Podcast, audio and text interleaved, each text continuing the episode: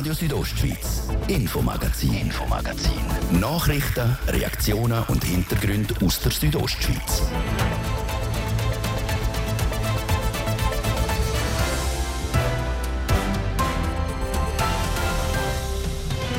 Und heute Dienstag mit diesen Themen. Wegen einem Missglück läuft Gülle aus einer Grube in den Fluss Landwasser und wird dort zum Risiko für die Fischbestände.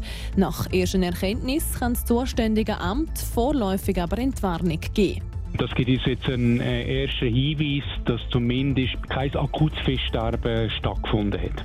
Den Gewalt gegen die Query Community in Graubünden.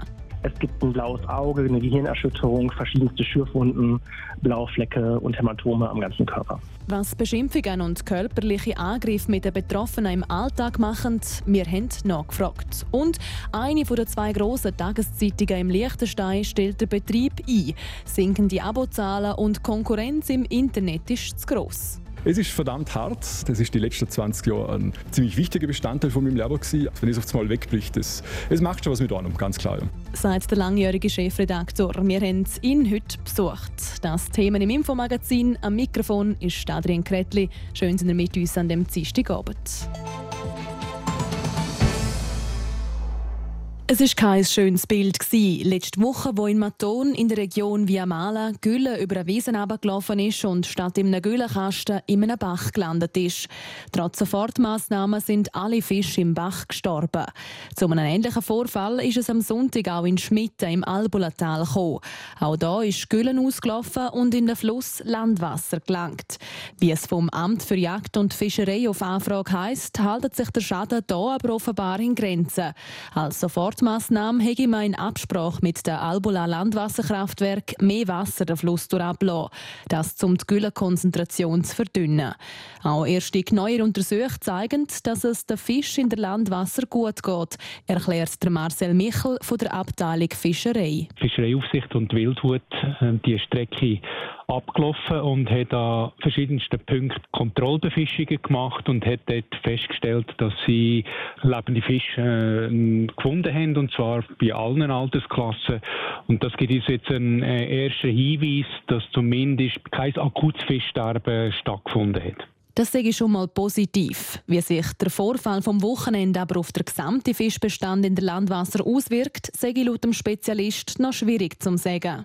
Was wir nicht wissen, äh, zurzeit sind ja Forelleneier in Entwicklung und die sind im Kies vergraben. Und ob allenfalls die Eigelege von der Bachforellen Schaden genommen haben, das wissen wir noch nicht. Das werden wir erst ähm, in ein paar Wochen können feststellen, wenn der Schlupfzeitpunkt kommt, respektive die Jungfischchen aus dem Kies rauskommen, müssen wir noch mal gezielte Brütlingsbefischungen machen, um zu schauen, ob wirklich die Naturverleichung keinen Schaden genommen hat. Im besten Fall hat Gülle ihnen nichts gemacht und schon in ein paar Wochen schlüpfen aus den Laichplätzen in der Landwasser ein Haufen junge Fische. Im schlimmsten Fall könnte es aber sein, dass die Fischeier wegen der Gülle kaputt gegangen sind.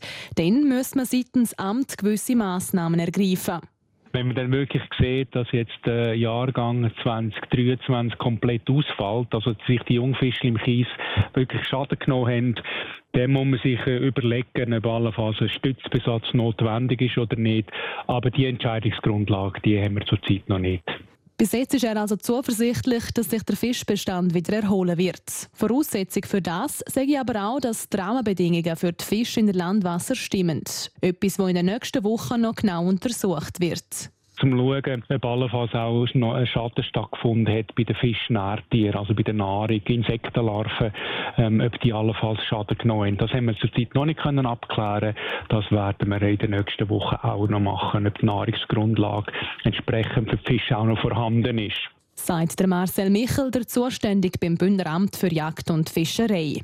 In den nächsten Wochen bleibt für ihn und sein Team also nichts anderes übrig als abwarten und beobachten. Das, bis dann auch die längerfristigen Folgen von der Gewässerverschmutzung im Albulatal zu sind.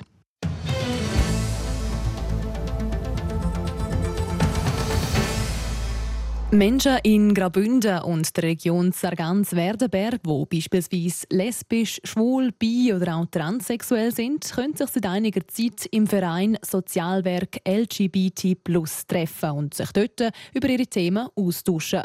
Der Verein macht sich für queere Menschen in der Region stark und hat beispielsweise in Chur ein Jugendzentrum aufgebaut. Genau das ist jetzt aber zur Zielscheibe geworden. Seraina Zinsli berichtet. Allein in den ersten zwei Monaten von dem Jahr hat der Verein Sozialwerk LGBT im Raum Bux und Chur müssen vier Anzeigen wegen Hate Crime gegen Mitarbeitende oder den Verein selber erstatten.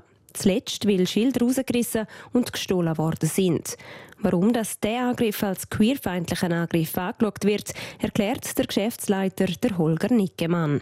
Wir stufen das Ganze als queerfeindlichen Angriff ein, weil es von der Hausfassade das einzige Schild ist, was beschädigt wurde und unser Schild auch in einer Höhe angesetzt ist am Gebäude, an, an die man schwerer rangreifen kann. Also man hätte also die Schilder, die unten drunter hängen, viel einfacher von der Gebäudefassade weggreifen können. Außerdem habe er mehrfach Hinweise von Jugendlichen gekriegt, dass so eine Tat geplant sei. Das deutet darauf hin, dass es eine queerfeindliche Tat sei. Wer jetzt aber vielleicht denkt, das Abreißen von einem Schild, das ist doch ein Kavaliersdelikt, der täuscht. So eine Tat hätte Aussagekraft. Ich glaube nicht, dass äh, ein Schild äh, unheimlich Dramatisches für queere Menschen auslöst, wenn so ein Schild zerstört wird, aber es ist natürlich eine Symbolik. Hey, das ist immer noch kein sicherer Ort. In Kur dürfen sich queere Menschen immer noch nicht wohl und sicher fühlen. Das ist etwas, was damit mitgegeben wird, wenn so ein Schild zerstört wird. Außerdem stelle sich die Frage, ab wann ist es denn eine Situation, wo man reagieren muss? Schließlich ist die Sachbeschädigung mit dem Schild nicht der erste Vorfall das Jahr. Vier Wochen vorher sei eine mitarbeitende Person auf offener Straße in Bux angegriffen worden. Auch dort betreibt der Verein ein queers Jugendzentrum. Er war auf dem Weg mit einem queeren Jugendlichen aus dem Ausgang, also jemand, den er begleitet hatte, äh, zum Bahnhof Bux und ist dann ist ein Auto vorbeigefahren an ihn, hat sie erst angeschrien, von will Schwuchteln, also beleidigt und dann ist sogar noch die Person aus dem Auto ausgestiegen und hat äh, sie körperlich verletzt. Also wenn wir von Verletzungen sprechen, sprechen wir wirklich von Schlägen und Tritten. Es gibt ein blaues Auge, eine Gehirnerschütterung, verschiedenste Schürfwunden, Blauflecke und Hämatome am ganzen Körper. Laut dem Holger Nickemann ist es erschreckend, wie viele Vorfälle dass es in dem Jahr schon gegeben hätte. Und nicht erst das Jahr. Ganz grundsätzlich nehme ich der Hass zu. Wir haben für das Jahr 2022 insgesamt 22 Vorfälle dokumentiert, wo queere Menschen angegriffen wurden. Und äh, das ist schon eine hohe Zahl, finde ich jetzt. Ähm, da geht es auch um körperliche Angriffe. Also es ist nicht nur, dass es verbale Attacken gewesen, sondern auch körperliche Angriffe. Und seit wir das sammeln, scheinen sich die Anzahlen auch zu erhöhen. Das heißt, entweder wissen die Leute, wo sie sich herwenden können, wenn es einen Vorfall gibt, oder es gibt wirklich eine Zunahme an Gewalt gegen queere Menschen. Wichtig sei es in jedem Fall, zum Heranschauen, handeln und nicht wegschauen. Also mir ist konkret der Fall gewesen, wo ich mit meinem Partner gemeinsam beim Burger King hier in Bux am Essen waren, verlassen das Restaurant und man schreit uns Schwuchteln hinterher. Ähm, jetzt ist nicht viel uns dabei passiert, außer dass es psychisch natürlich belastend gewesen ist. Aber wir sind gut weggekommen. Und trotzdem ist es eine Wunde, die bleibt. Also wo haben sie, hat man mich erkannt? Was habe ich gezeigt? Was macht mich zu dem, dem Angriff aus? Warum musste man mich angreifen? Auch wenn solche Vorfälle Opfer zum Denken bringen, sei es wichtig zu wissen, dass das Opfer selber nicht die schuld ist. Homo-, Bi-, Trans- und interphobische Sprüche, Beleidigungen, Nötigung und sexuelle Belästigung sind Gewalt und in der Schweiz Straftaten.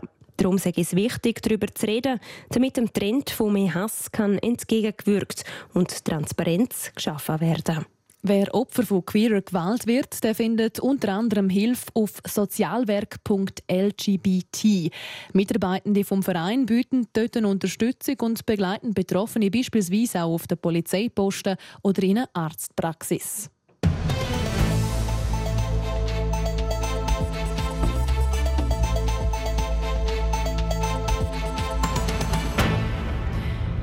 Internet ist für viele von uns mittlerweile Informationslieferant Nummer eins. Egal ob auf den sozialen Medien oder dann doch auf einer Gratis-News-Plattform. Mit ein paar wenigen Klicks kommt man zu den Themen, die einem interessieren. Und das selbstverständlich gratis. Diese Einstellung ist für einen Haufen Medien das Todesurteil. Denn immer weniger Leute wollen für ihre Informationen zahlen. Mit dem Liechtensteiner Volksblatt hat eine weitere Traditionszeitung ihren Betrieb mittlerweile einstellen müssen. Damit geht eine 145-jährige Geschichte zu Ende. Der Thies Pfitschi berichtet. Die allerletzte Ausgabe vom Volksblatt ist am letzten Samstag erschienen.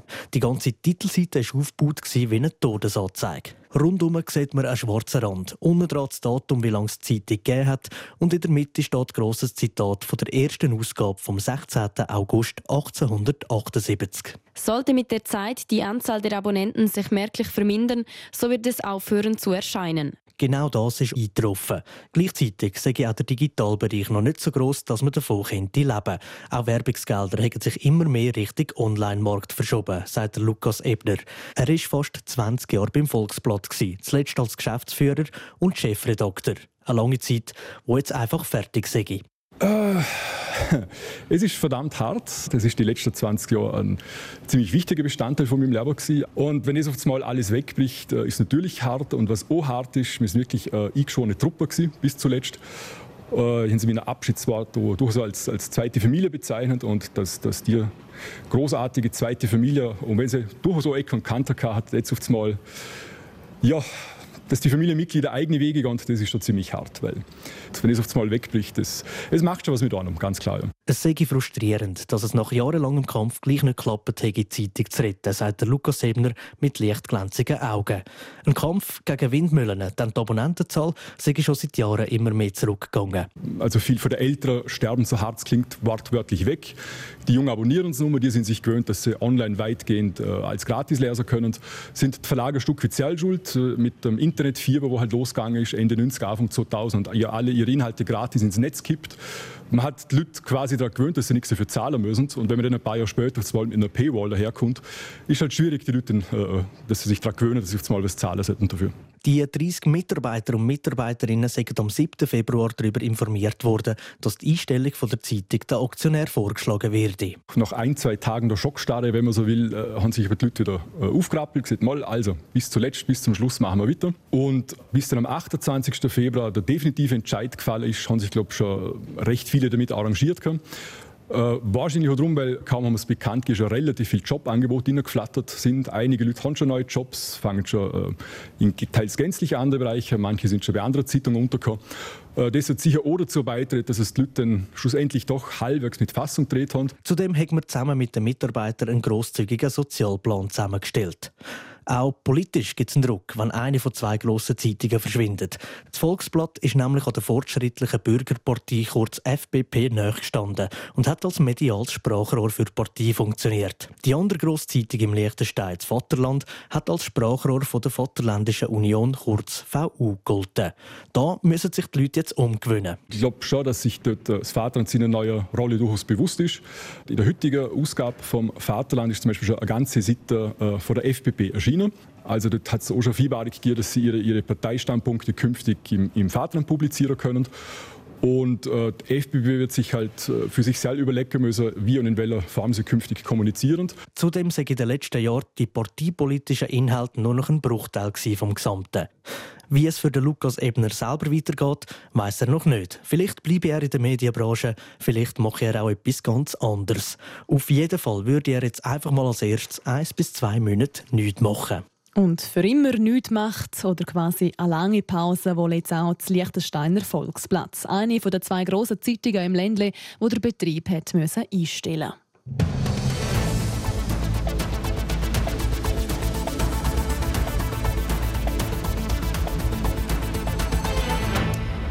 Und jetzt zu einer traurigen Meldung aus dem Unterengadin. Der Gemeindepräsident von Samnaun, der Karl Enal, ist im Alter von 58 gestorben.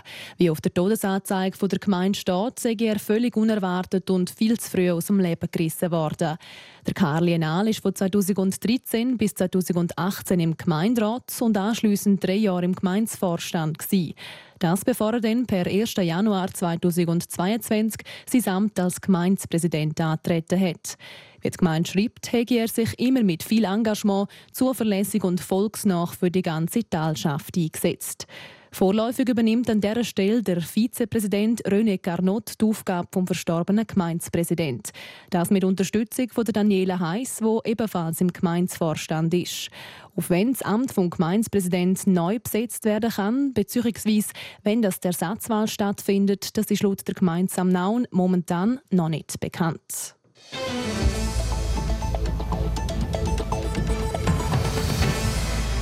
Damit ist es genau halb sechs und da gebe ich zurück zu der Sarah Marti für eine Übersicht von Wetter und Verkehr. Das Wetter präsentiert von disco-fox.ch. Die Tanzschule in Chur für Partyspaß. Jetzt mit neuen Kursen, damit du auf jedem Fest daheim bist. Auf disco-fox.ch. Der heutige Dienstagabend geht bewölkt. Zu Ende und auch in der Nacht kann es dann ein paar Regentropfen geben.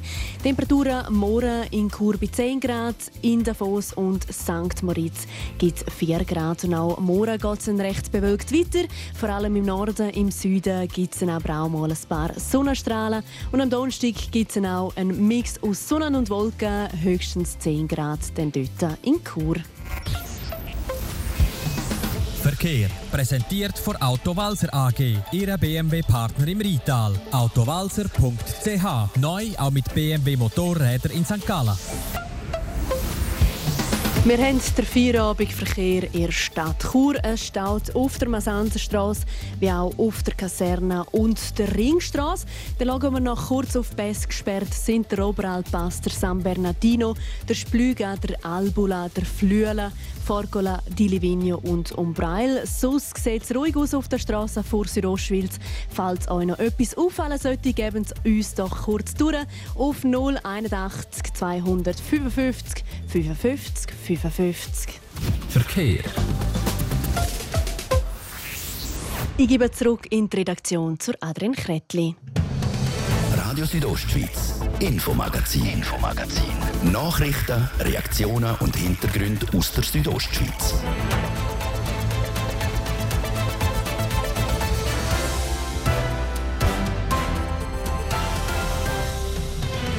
Warum sind Frauen weniger in der Politik und wieso kriegen sie noch immer weniger Lohn als Männer?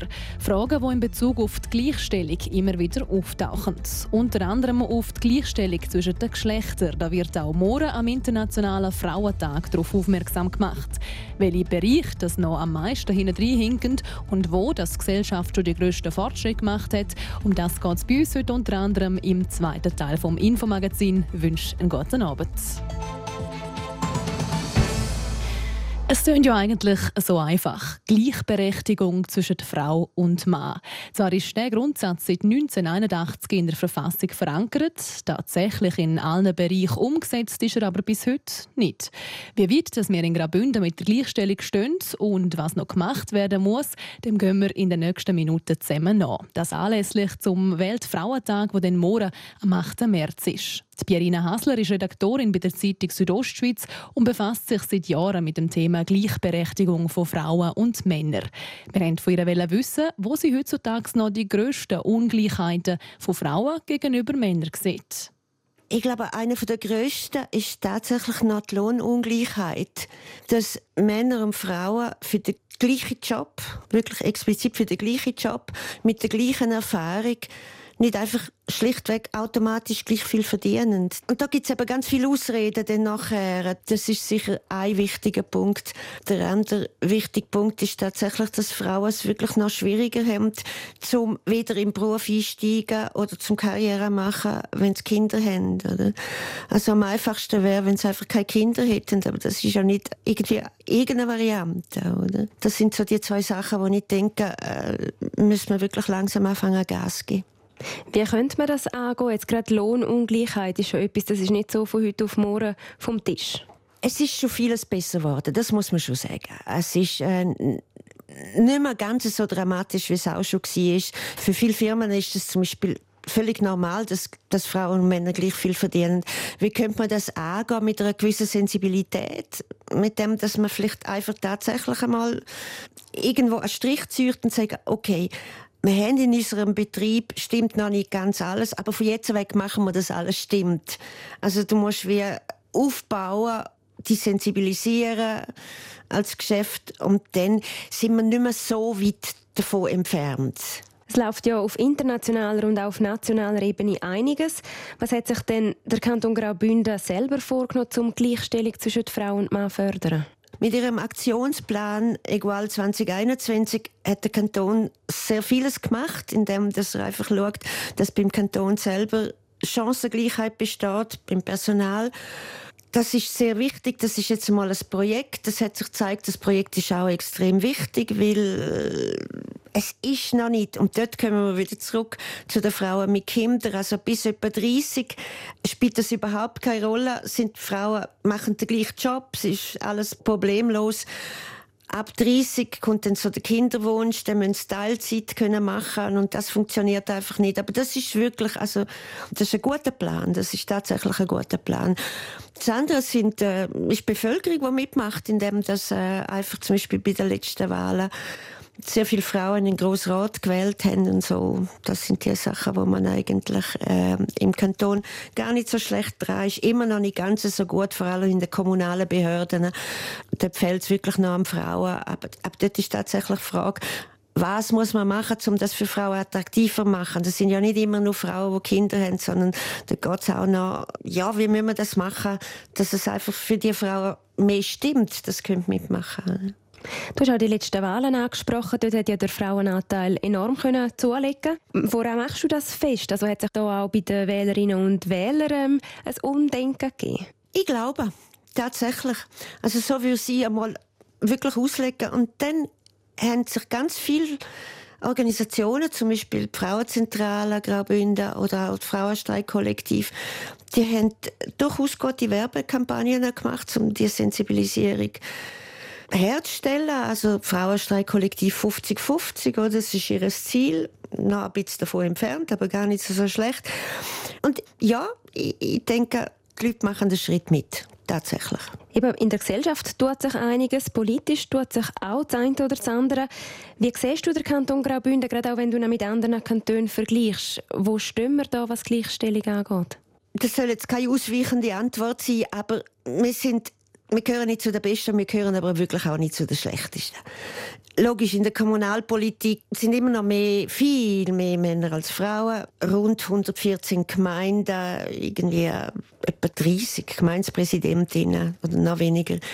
Wir sind so in der Mitte, aber ähm, man gibt sich an vielen Orten ganz viel Mühe. Und da kommt halt dazu, dass einiges auch nicht wirklich mit Graubünden zu tun hat, sondern das ist ein schweizerisches Problem und da kann man es da in Graubünden nicht einfach so lösen. Oder?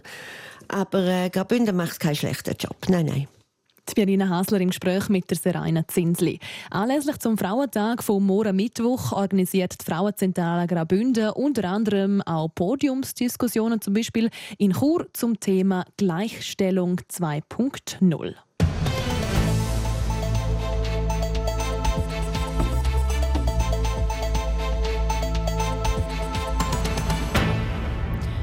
Es ist zwar erst März, aber wir spielen schon mal ein bisschen auf den nächsten Sommer für. Da steht auch bei uns in Graubünden wieder ein gefüllter Festivalkalender an. Kein Wunder kommt es hier unter den Open Airs auch immer wieder zu Terminkollisionen. Um das möglichst zu verhindern und auch so näher zusammenzuarbeiten, haben die Organisatorinnen und Organisatoren von neun verschiedenen Bündner Open Airs entschieden, um in Zukunft gemeinsame Sachen zu machen. Wie die Zusammenarbeit genau funktioniert, weiss der Thies Fritschi. Letzten Sommer haben in Graubünden fünf Open Airs am gleichen Datum stattgefunden. Damit das nicht nochmal passiert, haben die Organisatoren eine Idee gehabt. Man könnte sich ja zusammentun und sich dann untereinander besser absprechen. So ist die Idee von einer neuen Interessensgemeinschaft entstanden. Neun Bündner Open Airs sind Teil davon, nämlich die Open Air Bivio, Fitz, Malanz, Chapella, Rapid, Safietal, Gavalia, Buatsch und Riewald. So ein Zusammenschluss hat aber auch noch andere Vorteile, sagt Marie-Hélène Froidwo, Co-Präsidentin vom Open Air Bivio. Also konkret jetzt zum Beispiel der Medienauftritt, oder, der ist vor allem interessant, weil wir das 9. Können auftreten können mit der Interessensgemeinschaft, wo jedes einzelne von unseren Festivals zu klein wäre. Es gibt natürlich Infrastruktur, wo man sich allenfalls teilen kann. Man kann Marketingleistungen einkaufen unter Umständen. Ich glaube, es, ist, es gibt uns einfach ein bisschen Power, um zum gegen kommunizieren und äh, voneinander lernen. Auch ein gemeinsames Netzwerk von freiwilligen Helfenden kann so genutzt werden. Alles in allem hat die Interessensgemeinschaft für Marie-Hélène Fradwo nur einen Vorteil. Wichtig sagt der Zusammenschluss auch darum. Weil wir natürlich interessiert sind daran, um an allen Festivals vorbeikommen und zu schauen, dass man sich eigentlich gegenseitig unterstützt, anstatt die Quere kommt. Ähm, ich glaube, das ist für alle im gemeinsamen Sinn wichtig. Es ist wirklich der Gemeinsamkeitsgedanke. Wir sind alle im Ehrenamt das ganze Jahr glaub, beschäftigt mit unseren Festivals und arbeiten gratis und es sollte Spaß machen und, und der Austausch ist ein Teil vom Spaß und Erfahrungen, die man sammeln kann. Im Vorfeld ging es jetzt vor allem darum, zu klären, wer welche Interessen hat und wer wie viel investieren kann. Darum hat es jetzt schon mal ein erstes Treffen gegeben. Und Sepp hat einiges gebracht, sagt der André Münger, Co-Präsident vom Open Air Fitz. Ja, eben sicher mega viel Austausch und Ideen, die ich jetzt schon mitnehmen konnte von dieser einen Sitzung, die wir zusammen hatten. Gerade auch was Finanzen anbelangt, zum Beispiel, wo noch neue Ideen reingekommen sind, wo wir sicher davon profitieren können. Und auch einfach spannend, um mal zu hören, wie die anderen aufgestellt sind und das organisieren. Hinter den Kulissen gibt es also Haufen Änderungen. Für die Open-Air-Besucherinnen und Besucher werden sich aber nicht viel verändern. Das meiste bleibt beim Alten. Aber nicht ganz alles, wie der andere Münger sagt. Weitere Projekte müssen wir müssen überlegen, ob man nicht so auch noch zusammensparen will, zum Beispiel bei den Tickets, dass man Festivalpass anfängt zusammen rauszugeben. Aber es steht alles noch in den Sternen. Wir sind ganz am Anfang von dem Prozess. Wie der Weg also konkret weitergeht, ist noch nicht ganz klar. Im Raum steht auch, ob aus der Interessensgemeinschaft ein Verband könnte werden. Das ist aber bis jetzt nur eine Zukunftsvision. Der Beitrag zum Zusammenschluss der kleineren Festivals im Kanton vom Thies Fritschi in Zusammenarbeit mit unseren Kolleginnen und Kollegen von TV Südostschweiz. Und von der Kultur wechseln wir jetzt zum Sportgeschehen. Sport. Da starten wir mit Hockey. Heute geht es nämlich los mit den Pre-Playoffs, also quasi den Achtelfinals im Schweizer Eishockey. Fribourg-Gotteron spielt da heute das erste Spiel in der Serie gegen den HC Lugano und der SC Bern trifft auf den EHC Kloten. Die besseren beiden Teams qualifizieren sich dann für die Playoff-Viertelfinals. Der HCD der hat sich schon direkt können qualifizieren und trifft dann am nächsten Mittwoch im ersten Spiel in der Best-of-Seven-Serie auf ZSC Lions. Zum Shooten. Der Schweizerische Fußballverband hat die beiden Halbfinalpartien im Schweizer Cup bekannt gegeben. Der Auftakt am 4. April machen Basel und IB und am Tag darauf, am 5. April, spielen Servet gegen Lugano. Und zum Schluss noch eine tragische Meldung für die Schweizer Skirennfahrerin Aline Daniot. Im letzten, letzten Wochenende hat sie sich beim Europacup-Rennen schon wieder schwer am Knie verletzt. Die Untersuchungen haben jetzt bestätigt, es ist schon wieder ein Kreuzbandriss für die 24-jährige Urnerin. Die Saison ist für sie also vorzeitig vorbei. Für Aline Daniot ist das schon die sechste schwere Verletzung in den letzten sechs Jahren. Sport. Und das ist es schon wieder vom Infomagazin für heute hier auf Radio Südostschweiz. Die wichtigsten Meldungen aus der Region und auch die ganze Sendung zum nochmal nachlesen gibt es jederzeit online unter rso.ch. Ihr könnt uns auch gerne als Podcast abonnieren auf allen gängigen Podcast-Plattformen oder am besten jeweils live vom Montag bis Freitag, immer ab der Viertel ab 5 Uhr auf RSO. Ich wünsche weiterhin einen schönen Abend. Am Mikrofon war Adrian Kretli. Radio Südostschweiz, Infomagazin, Infomagazin. Nachrichten, Reaktionen und Hintergründe aus der Südostschweiz.